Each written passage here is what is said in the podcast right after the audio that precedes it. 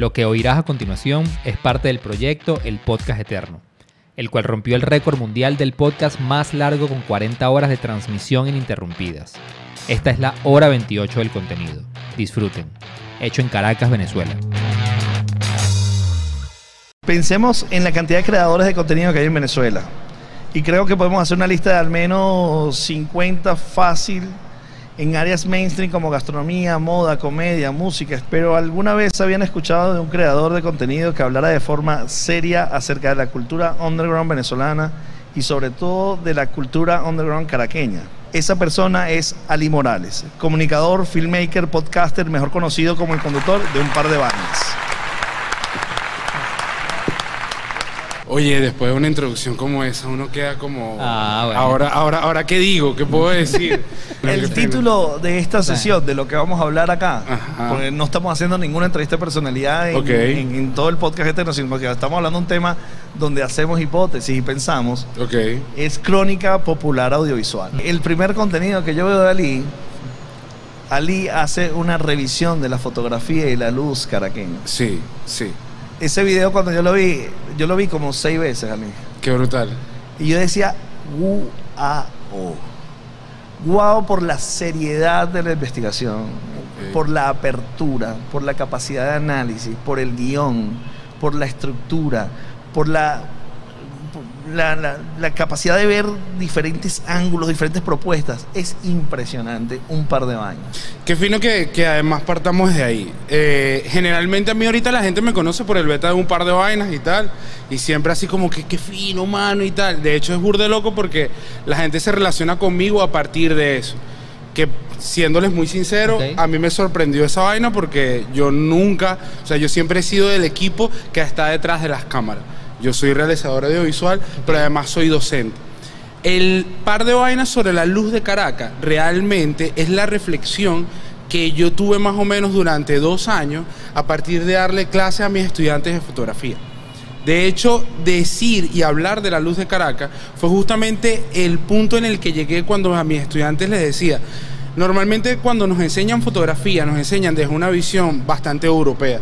Y sin mala onda, sino porque los eh, hubo un momento en la fotografía que fue bastante referencial. O sea, ver la fotografía de Henri Cartier-Bresson es inspiracional.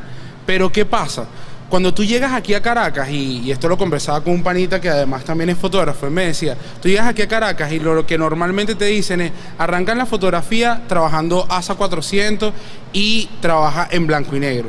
Pero en Caracas la- el contraste es más violento por la ubicación geográfica en la que tenemos el país, ciudad, y además de eso hay una variedad de colores que el blanco y negro genera unas tonalidades medio raras cuando lo hace en escala de gris. Entonces técnicamente tienes que empezar a, a interpretar la luz de Caracas. Y claro, yo soy fanático de María Teresa Bulto, me leí el libro de anotaciones de fotografía de María Teresa Bulto para entender la fotografía venezolana. Y durante mucho tiempo seguía la fotografía de extracámara, que era lo que se era la revista que salía revista, Senado. sí. Cuando esa revista desaparece, ¿qué me quedó a mí? El Instagram, mano. Y ahí empezó, Claro. Ahí empezó como la lógica de una revisión más curatorial de trabajo, que de hecho panas que no tenían ni idea que su trabajo tenía una narrativa. De hecho, yo hice ese capítulo y cuando salió, habían panitas que me dijeron, mano, yo no sabía ni siquiera de qué trataba un poco mi trabajo. O al menos nadie nunca me lo había dicho, porque Instagram ellos sentían, bueno, ahorita ya no siento que tanto, que era más como una ventana promocional de su trabajo y no un espacio como un museo Narrativo, contemporáneo. sí. Claro. De hecho, es una de las primeras preguntas que te quería hacer cuando hablabas hace rato de, de- de- de- de todo tu proceso. Porque tú decías, siempre has estado en la parte de detrás cámaras. Claro. Y cuando uno ve tu trabajo, que incluye, obviamente, investigación, producción audiovisual, auditiva, eh, guion, estructura, o sea, tú dices, ¿cuántas personas hay detrás de esto? No, y realmente es, es mi jeva. Estoy, estoy- bueno, estoy yo, hay un panita que nos ayuda cuando hacemos la entrevista porque no tenemos suficientes manos y la verdad, la verdad lo más importante de este proyecto es la cantidad de gente que brinda su espacio Claro. para hablar de quiénes son. Porque fíjate esto, un par de vainas arranca como un proyecto al final que yo descubrí. O sea, y cuando digo esto que yo estaba deprimido eh, porque llegó el tema de la pandemia, vaina tal, y además de eso quería hacer un producto que me mostrara, no a mí, sino que mostrara mis capacidades con un mínimo de recursos y que tuviera este, este valor realmente. Cuando arranqué, yo comencé, hice el primer par de vainas y yo ahí poco a poco hay gente que me empezó a decir, ah, es que tú solamente vas a hablar de música. Cuando yo saqué el de la fotografía fue como el quiebre. Ok. Con el de la fotografía fue que la gente me empezó a decir, mira mano, yo creo que tú estás hablando de cosas que yo he vivido o yo vivo, pero que nadie me las cuenta ni en ninguna parte las puedo conseguir. Claro. Ahí fue como, en términos así como de análisis de mi, propio, de mi propia marca, entendí que yo realmente estaba construyendo un poco la contemporaneidad de que a muchos nos tra- no, era transversal, pero que en la comunicación del broadcasting no existía y a veces se era subestimado ciertos fenómenos, como el beta de los Tuki, ¿sabes?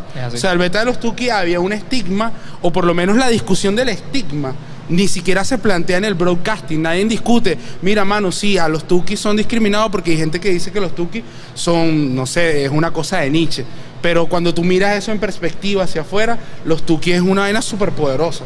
Y en eso mismo pasa también con el tema de las Jordan. Hubo panas que a mí me dijeron, mano, es verdad, yo nunca hablo de las Jordan porque me parece que, es difícil hablar de un fenómeno donde hubieron venezolanos que murieron, que es real, que fue real, pero eso es parte de nuestra contemporaneidad y eso a nosotros nos toca discutirlo. Yo creo que esa es como la motivación que a mí me puso como en esta vuelta. Cuando yo hice el de el del, el de graffiti, hubo un, un pana que agarró y le preguntó a otro, mira, ¿quién es este pana que está hablando? Y el bicho contestó en, en la... en el, el, el pana contestó, ese es un pure que habla de vainas caraqueñas. Él fue el que me puso a mí el nombre. Y ahí yo entendí que este concepto de pure venía de que el proceso investigativo y el ordenamiento de la información el tema de hablar de vainas caraqueñas era como decir, bueno, puedo hablarlo en el mismo slang, o sea, no me tengo que cohibir de nada y nada, ha sido hasta ahora mi refugio y ha sido increíble.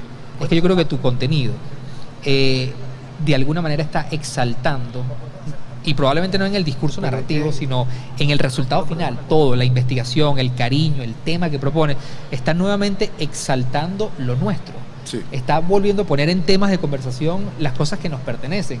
Y ya en, yo creo que en las últimas 10 horas me ha pasado esto en tres ámbitos. Lo hablo contigo, lo hablamos ahorita en la moda, lo decíamos en la madrugada con Frank Monroy. Eh, eso no era una característica del venezolano en los últimos 10 años, pero en los últimos 5 años hay como una conexión brutal y además a mí emocionalmente y se me paran los pelos, yo me empiezo a poner sensible cada vez que veo el reloj, de, de, de, que con cómo conecta místicamente con también lo que nosotros nos alineamos. La intención es seguir aportando y, co- y contar historias que valgan la pena y, construcción de marca país. Yo creo que todo tu contenido, si yo tengo que resumir lo que hace, exalta maravillosa nuestra idiosincrasia, de una, de una forma maravillosa. Qué lindo, qué lindo, pero fíjate algo, yo, yo, yo creo que hay una respuesta para eso y es una conversación que he tenido con un convive que, que he colaborado muchísimo y se llama Malandro Foto. Y él tiene un concepto que lo aprendí de él y esto hemos venido como estudiándolo en Claro. distintas áreas, que es el tema de la bilateralidad. Decía, nosotros la identidad no se puede concebir solamente desde una visión unilateral. O sea, tú no te puedes ver desde la identidad solamente desde Venezuela. Necesitas tener como una mirada extranjera sobre ella. Que al final, cuando tú miras eso en términos de investigación, bueno, es que yo soy politólogo de carrera, entonces soy como una, soy un científico social. Entonces, en términos como de análisis social, justamente cuando tú llegas a la objetividad en, en análisis social es cuando tú puedes hacer una mirada desde adentro y desde afuera. Y cuando une esas dos variables te van a llevar justamente a una conclusión que puede ser más certera. Nuestra identidad ahorita en Venezuela, por circunstancias muy chimbas, eh, nosotros nos enfrentamos al tema de la migración. Pero eso tiene un impacto social sobre lo que nosotros somos. Ahorita las redes sociales, los teléfonos, con todo este proceso migratorio, nos está llevando a un punto en que nosotros ahora ya nuestro discurso no puede ser solamente desde Venezuela. Es un discurso que tiene un complemento necesario con el venezolano que está fuera de Venezuela. Totalmente de acuerdo. Brutal. Te hago, te hago, te doy un dato. Mi contenido en términos de audiencia, el 67% es- es- son venezolanos que están fuera de Venezuela. Claro.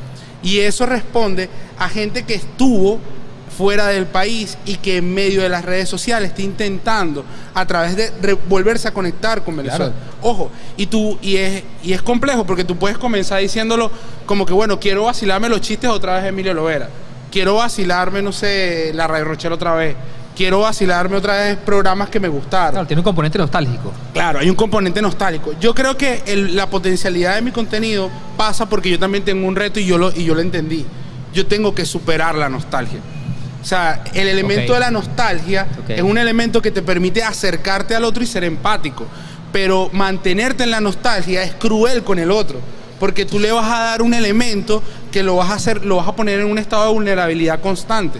Entonces necesitas hacer automáticamente una reflexión en la actualidad para poder, para poder ayudarlo a salir de eso. Yo tengo gente, mano, que me ha escrito para decirme, Ali, yo me fui de Venezuela odiando todo lo que era ser venezolano.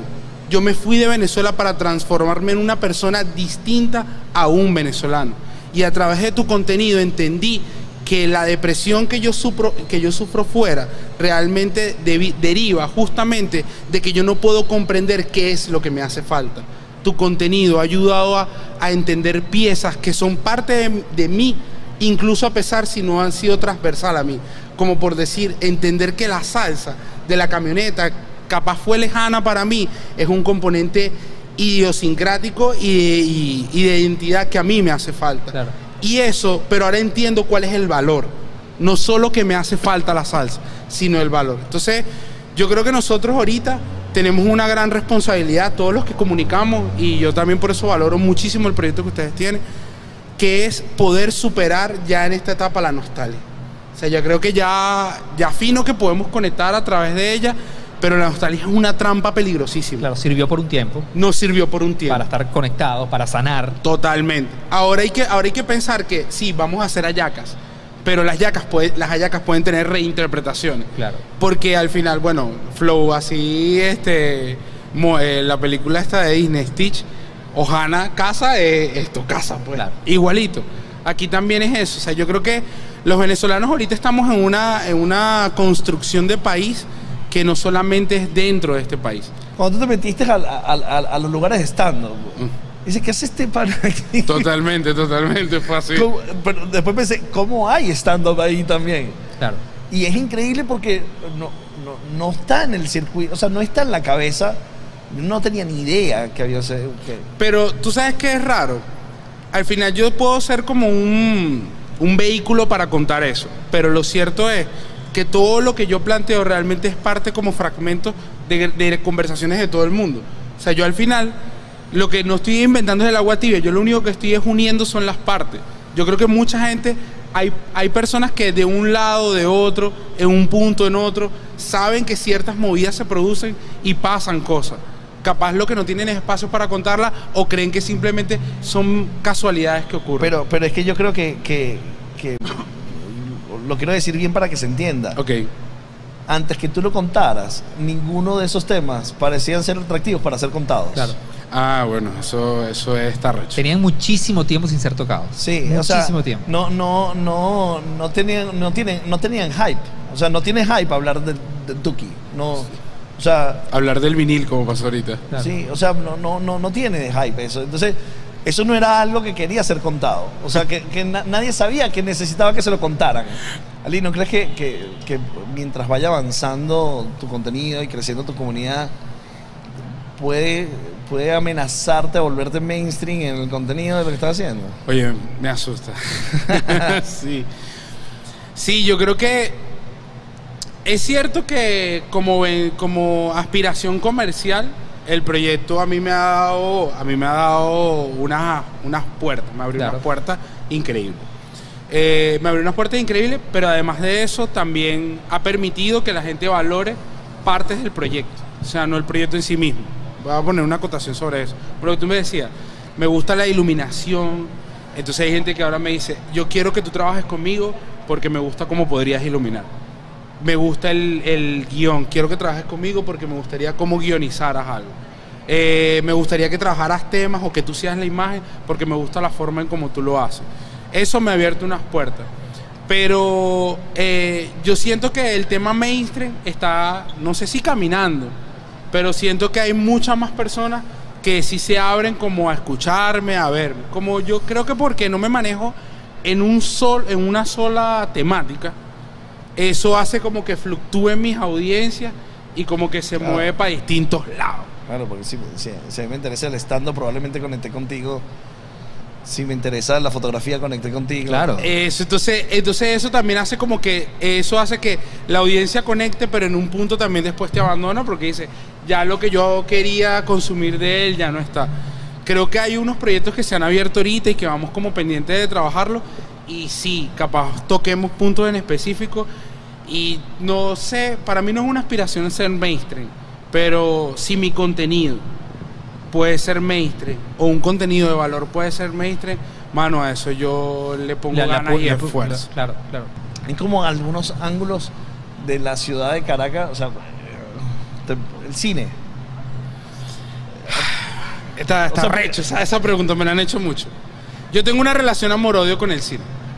Y voy a poner ese voy a, voy a hacer ese paréntesis antes de hablar de no no tengo el valor todavía de hablar del cine porque tengo una tengo una relación amor-odio. Este proyecto comenzó porque yo quebré dos veces tratando de hacer un cortometraje y tratando de hacer una película Pero documental eso es lo que está normal. por la mitad. Eso es lo nor- normal. Ojo, yo entendí después que eso era lo normal. Pero era recho porque ¿qué hice yo? Yo estudié cine, tal, escribí mi peliculita, escribí mis cortometrajes, escribí una película documental y además estoy convencido que son ideas arrechísimas y que la van a partir cuando salgan. ¿Cuál fue el problema? Que yo en términos como de comercialización no entendía que para poder hacer una película tú primero necesitas crear una audiencia, ya sea de ti como, como realizador o del contenido que vas a hacer para que haya más gente que la apalanque. Entonces yo dije, no vale, si yo hago un crowdfunding, yo sé que yo voy a lograrlo. Y tal cual hice un crowdfunding para mi, para mi cortometraje, que es una adaptación de un cuento de Federico Vega, de cuando él estudió en San Ignacio de Loyola. Yo hice esa adaptación con una visión de yo haber estudiado en Colombia, en un colegio salesiano y crucé todo eso. Y yo dije, esto va a ser una idea rechísimo, porque cuando, este, cuando salga esta narración, muchos latinoamericanos se van a sentir identificados y monté microfunding, lo expliqué, me conseguí al mejor director de fotografía que existe en Venezuela, Gerardo Uzcategui. Shout out para Gerardo Uzcategui, me conseguí así a Matías Tica, mejor director de arte que tiene Venezuela, me conseguí al mejor, al mejor asistente de dirección. ¿Qué pasó? Recogí 50 dólares. Después agarré Y con y- 50, do- con 50 dólares no hacías el corto. no hacía. Después agarré y dije, no vale, lo que pasa es que tenemos que ver un beta documental. Vamos a hacer una documental. Agarré, me monté, agarré todos mis, agarré todos mis ahorros con los ahorros de mi hija. Alquilamos una Black Magic tres semanas y empezamos a documentar a todos los drag y del fenómeno drag queen que existe aquí en la movida caraqueña, tal, prepandemia, tal, entrevistas, tal, tal, tal. Documentamos a la primera drag queen venezolana. ¿Qué pasó? Nos quedamos sin plata, íbamos a postular el proyecto de forma internacional y no quedamos. Y volvió otra vez a quebrar. Me dediqué a hacer prensa, trabajar tal, normal, como un par de años y, y cuando terminé todo eso, al final mis películas documental han sido cada uno de los par de vainas. Mis investigaciones han sido cada un par de Pero es, es que ahí empieza, la, ahí empieza la pregunta. O sea, entiendo la frustración que tengas por no haberlo producido, pero hay una historia que contar del cine. Claro, y ahí empieza, entonces claro, yo hay que hablar de marciano, no sé, o sea, hay que hablar de cosas. Y ahora, entonces ahora mi discusión con mis estudiantes de cine es, el cine tiene un valor, tiene un valor porque te permite en un formato contar algo, pero la verdad es que la única razón por la cual existe el cine es para que la gente lo vea. Y creo que el YouTube termina siendo ahora una herramienta más poderosa que una sala de cine. Y esto lo digo, y esto lo digo, miren, yo sé que hay gente que esto lo puede engrinchar, pero es como mi propia discusión en este momento. Yo siento que la industria cinematográfica se transformó en una industria donde los contenidos están dispuestos para sostener todavía esa industria y está quedando muy de lado muchas veces las audiencias y los creadores. Entonces los creadores tienen que hacer mucho esfuerzo para tratar de hacer una película que pocos a veces consumen o muy pocos tienen acceso porque a veces las plataformas y los espacios no te dan. Por eso es que termino aplaudiendo proyectos como Quién quiere tú, que vamos al matiné, Claro. que terminan estando en YouTube a la disposición de todo el mundo y que tienen ahora variaciones. Yo creo que tengo más reconciliación con el beta streaming. Y, siento que hay una cercanía con eso. Creo que los venezolanos estamos tratando de encontrar nuestra propia fórmula de claro, llegar allá. Claro, pero a donde apuntaba yo, Ali, era. O sea, eh, eh, un par de vainas del cine venezolano Es necesario, sí. claro. es necesario. Claro, Es necesario. Yo lo quiero ver. Claro. Claro. Yo creo, yo creo que yo, yo les prometo que lo voy a hacer. Y se lo prometo a toda la audiencia que nos está viendo, que está comentando, lo voy a hacer. El, el proceso creativo, ¿cómo es? ¿Cómo, de- cómo decidiste Tuki? ¿Por qué? O hip hop, ¿por qué? Y luego, cuéntame el proceso de crear esa investigación. O sea, ¿cómo, cómo lo estructuras? Primero, el nombre se lo puso mi jeva. Porque sí, el nombre se lo puso mi jeva en el momento que estábamos grabando el primer episodio. Tenía otro nombre, estábamos dando la vuelta y mi jeva agarró y me dijo, tienes que ponerle a eso un par de vainas porque todo el tiempo estás hablando un par de vainas de cualquier cosa. Entonces, eh, ¿cómo es el proceso creativo? Nada, yo tengo como unas, a mí me mueven ciertas vainas. Yo soy fotógrafo. ¿Sabes qué? Hay un beta con los fotógrafos, dejo- lo, lo dijo aquí un fotógrafo eh, sentado justamente en este mismo sitio. Tú estás todo el tiempo viendo cosas que están pasando y esas cosas que están pasando intentas como, como saber el origen, para dónde va, cómo se mueve. Eso es lo que a mí me mueve, realmente como en, primer, en primera instancia. Lo segundo es que yo siento que hay grandes discusiones que se dan y creo que a veces trato como de leer eso entre líneas. El primer par de vainas fue, y lo, y lo voy a mencionar porque además tú tuviste una experiencia con eso, John. El primer par de vainas fue eh, el concierto de Cervantes y Florentino en su cuarto. Un análisis sobre eso. Ese es primero. Ese fue el primero. Ese fue el primer par de vainas concretamente. ¿Por qué yo lo hice? Una discusión en Twitter y en Instagram, Sí. ladilla, sobre si no, que si lo hizo, que si los panas esto, que si los panas aquello. Y yo, y yo decía, pero es que los bichos son un fenómeno, mano. Claro. O sea, esa vaina está fuera de discusión. Tienes que analizar los elementos que están ahí. Y yo de verdad, sí, después de dos días de discusión de eso, me senté, escribí el guion, plomo, vamos a editar esto, vamos a hacerlo rápido, y lo saqué. Un año después, un año después, Servando y Florentino eh, trasciende esa discusión. O sea, trasciende la discusión del streaming. Hacen un concierto, John, en menos de 24 horas, el hombre llegó a su casa, armó un guion y echó el cuento de la experiencia del concierto. La misma motivación que tuviste tú fue exactamente la que a mí me movió. Hay unas aristas que nosotros no vemos y que a veces en la discusión terminan en la superficialidad. ¿Y qué hago yo? Un poco tratar de llenar esos huecos que están ahí. Por eso es que en mi proceso creativo realmente es como unir esos elementos que capaz nadie está viendo, pero que son parte de una discusión común. Como el beta, por lo menos en el caso del hip hop, en el caso de- del graffiti, en el caso de la salsa en el caso del ska. Al final son mis propias motivaciones. Yo me puse a sentar así con el pedo del ska. Yo estuve como dos, estuve como una semana pensando, ¿por qué coño el ska suena tanto en, en Caricuao? O sea, ¿qué es pasa? increíble, es increíble. y Sí. de toda la vida, tiene 30 años. Ajá, y yo decía, ¿por qué este fenómeno pasa? Y yo empecé a preguntarle así a panas de bandas, mano, ¿por qué? Y cada uno me daba su propia razón. Al final lo que yo hice fue como ordenar un poco todos esos elementos y darle respuesta a esa misma, Claro. a esa misma motivación. Pero es lo que te inquieta a ti. Sí. No es lo que le inquieta a los demás. No, no, no. Creo que me, creo que hay gente que sí agarra y se me acerca y me dice, Marico, habla de este tema, sería importante que hablaras de esto y tal. Y sí, yo lo escucho y digo, fino, fino, mano. Pero al final termina siendo una motivación mía porque si no me motiva a mí, a ser- Claro, claro. claro. si no me te motiva a mí, inquieta, no, si no no llega, inquieta. no llega, no llega, no llega el guion, Claro. no llega a estas conclusiones también. Por lo menos como lo del tema de la, de la, de la comedia. Por lo menos a mí lo del tema de la comedia lo que más me motivaba era así como que, ¿dónde están los circuitos de, com- de comedia? O sea, yo la verdad, yo estaba vacilándome demasiado todos los días que a mí alguien me decía, mano, hay un circuito en tal parte. Y entonces yo decía, yo quiero ir para allá para ver qué es lo que es. Y encontrarme con gente, tal, ver, vivir la experiencia, descubrir lo nuevo. Eso es lo que a mí me pone como a echar cuentos sobre esta vaina. La edición.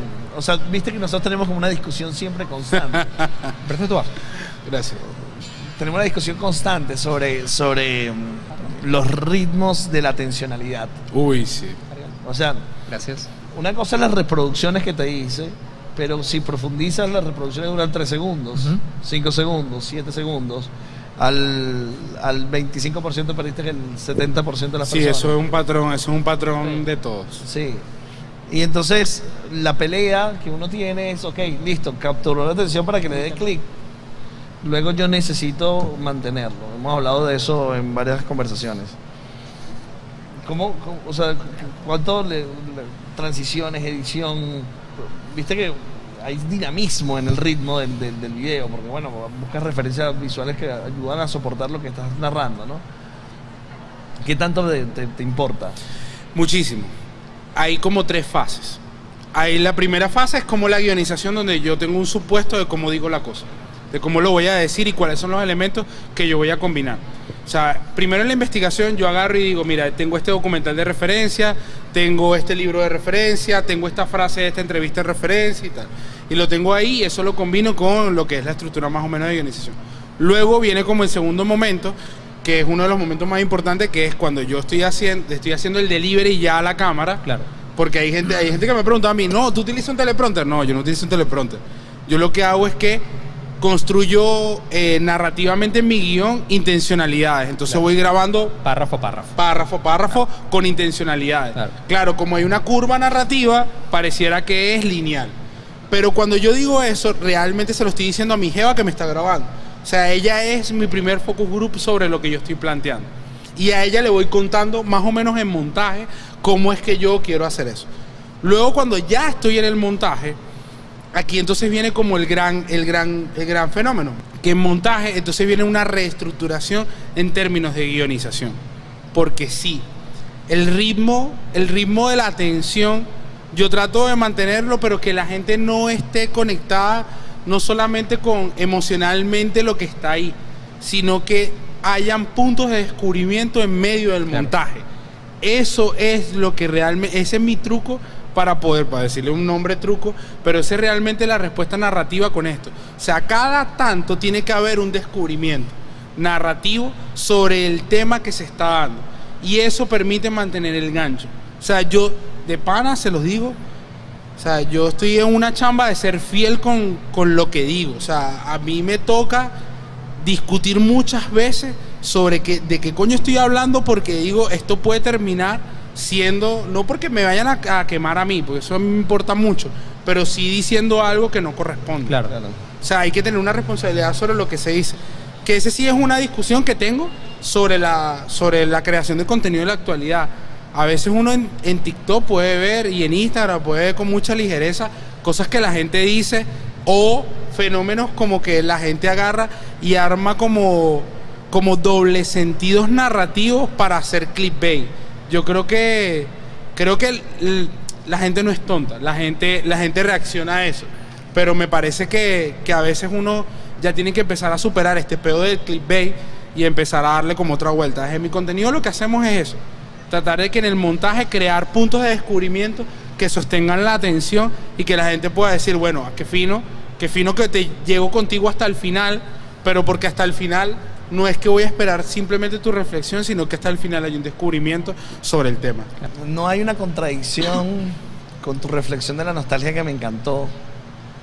Y qué bueno que está grabado, pero no hay una contradicción con, eh, por ejemplo, los Jordan. Tu, tu par de vainas de los Jordan, que es nostálgico. No, yo creo que no. ¿Por qué? Y eso es sencillo. La, el momento histórico y la relación social que nosotros adquirimos por el tema de los Jordan, nuestra generación, no es la misma interpretación que va a tener la generación en la actualidad. Pero la generación en la actualidad necesita conocer esa reflexión del pasado para poder tener una reinterpretación de ella en este momento. O sea, mi hija va a usar Jordan, mi hija quiere unas Jordan, pero mi hija no entiende la representación que hay de ellas y la ciudad. O sea, hablar de las Jordan, o sea, yo recuerdo que hablé con Horus, un rapero venezolano que además es brutal, y Horus me decía a mí, mano, cuando tú hiciste el beta de las Jordan, a mí lo que me llevó a colación fue cuando era niño y mi papá trabajaba en el mercado de los 70 y vendía Jordan. Y ahora entiendo por qué era tan popular y era tan increíble vender Jordan. Entonces, ahorita en la actualidad ser venezolano y, y que el venezolano pueda entender de que a pesar de que, no sé, las Patri Ewing no, no, son la- no son las más bonitas, porque tienen un valor simbólico para el venezolano, creo que es lo que cobra importancia. Por eso digo, la nostalgia es un primer momento para poder acercarse y tener empatía. Pero la reflex- comparar eso y hacer una reflexión en la actualidad es lo que te permite hacer el salto para poder llevarte a una nueva reflexión Claro. y eso nos crea a nosotros identidad. Claro, cada, cada, cada pieza de contenido que tú has hecho ha tenido unas vivencias, Sí. Y luego ha tenido unas reacciones. Sí. Y obviamente luego eso genera en ti una, una, una conexión emocional con ese tipo de contenido. De los contenidos que has producido hasta ahora, ¿cuál es el que tú dices con esta pieza?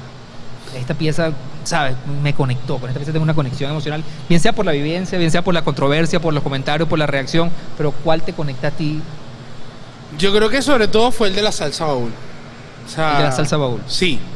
Fue, para mí ha sido como la que atesoro en mi corazón y no es, y de hecho no es casual de que después de un año es que puedo volver otra vez a tocar el tema. Porque pasó por una reflexión muy profunda. Y lo digo porque la salsa baúl es de los fenómenos venezolanos que yo siento y caraqueños de mayor importancia, pero muy poco conocido por el caraqueño y el venezolano. Sí. Sí. Y es un fenómeno que permite poner una discusión muy, pero muy, pero muy profunda sobre lo que somos. Eh, y también permitió para mí hacer una reflexión este, personal de quién soy yo. Quién soy yo y qué me representa. Yo, cuando terminó la Sasaúl fue toda una controversia y yo agradezco que haya sido así esa controversia, porque luego de que se presentó esa controversia, hubo más gente que estuvo interesado sobre documentar, hablar, discutir, poner en perspectiva, darle valor a lo que eso representa. Y no solamente nacional, sino internacional capaz en el futuro nadie se va a acordar que yo hice eso. Pero yo siento que Pero contribuí. nuevamente el espacio para esa para la discusión. de- Sí, y eso es lo que yo dije. Para esto es que sirve un par de vainas. Claro. Para poner esa discusión. Entonces, Claro. cada contenido realmente es tratar de buscar otra vez esa nueva conexión con la que yo hice. Y probablemente dentro de cinco años o seis años dice, bueno, probablemente en el futuro nadie se acuerda de eso, pero probablemente alguien en cinco años, que cuando eh, por algún fenómeno de la naturaleza el tema vuelve a surgir, alguien referencia a este trabajo que tú hiciste hace cinco Sí, años. sí, arrechísimo. De hecho, no sé, María Teresa Bulton acabó de hacer una reflexión para Probavinci sobre el tema de la fotografía a propósito de un proyecto que se llama ¿Qué significa ser caraqueño? Y es burdo loco porque cuando yo hace un año hice el de la, el de la fotografía, nombré a María Teresa Bulto y no la conocía. Y un año después María Teresa Bulto me cita a mí para hablar sobre la fotografía. Digo, verga, es- eso, eso era una cosa que yo sí aspiraba. Poder tener un reconocimiento y un reconocimiento por la chamba. Por Eso- tener un reconocimiento Eso, por la eso es una pregunta que te quería hacer, este, ya, ya para, para dejar de rue- rueda libre para terminar.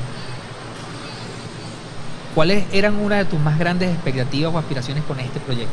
¿Cuándo nació? O sea, en el momento que lo lanzaste. Creo que la mayor expectativa era que, que contenidos que la gente no conocía, pero que eran como que los rozaba, pudieran tener, pudieran tener los elementos históricos que estaban, que estaban en ellos y que la gente los pudiera aceptar.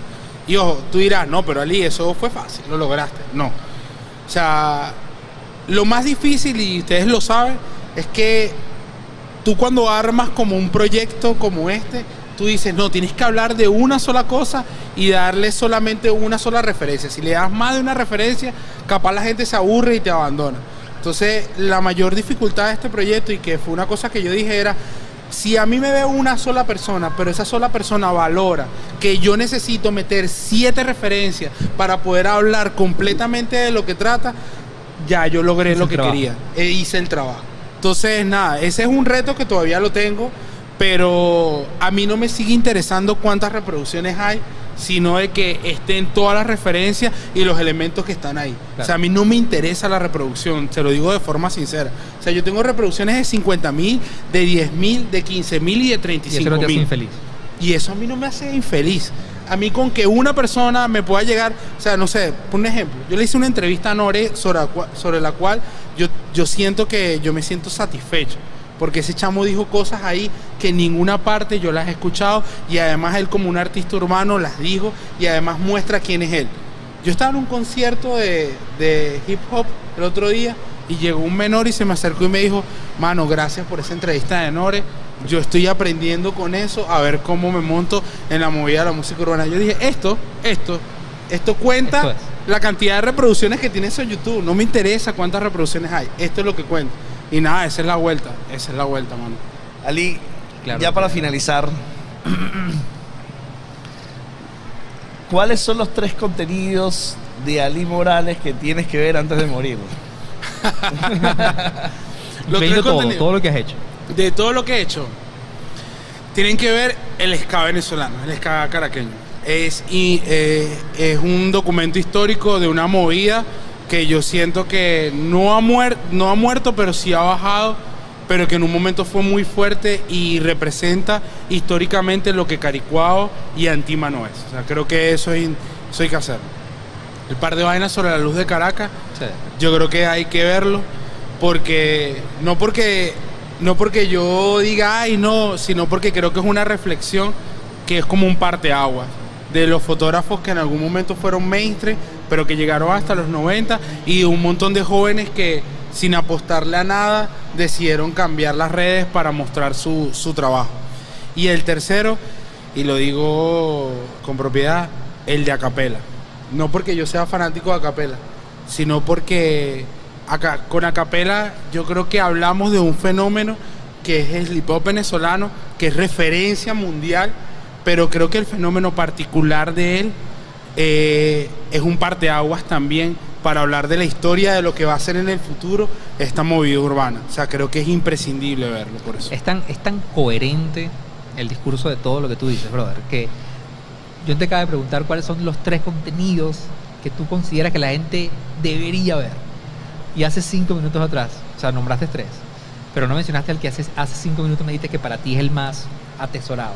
Y, no tiene nada que ver con views. No, no. Tiene no. que ver que él se representa realmente la Sí, idea, sí. lo que tú querías manifestar. Sí, Pero qué cual. placer hablar contigo, de verdad. Coño, que muchas gracias, igual para usted. Ali Morales. eh, me- estamos haciendo este podcast para construir la marca Venezuela y definitivamente Ali Morales está construyendo la marca Venezuela. De la mejor manera muchísimas gracias. De verdad, muchísimas gracias, Ale. Un aplauso para usted y ustedes también. Yo, ahí, como venezolanos, hay demasiado que contar de nosotros. Sí.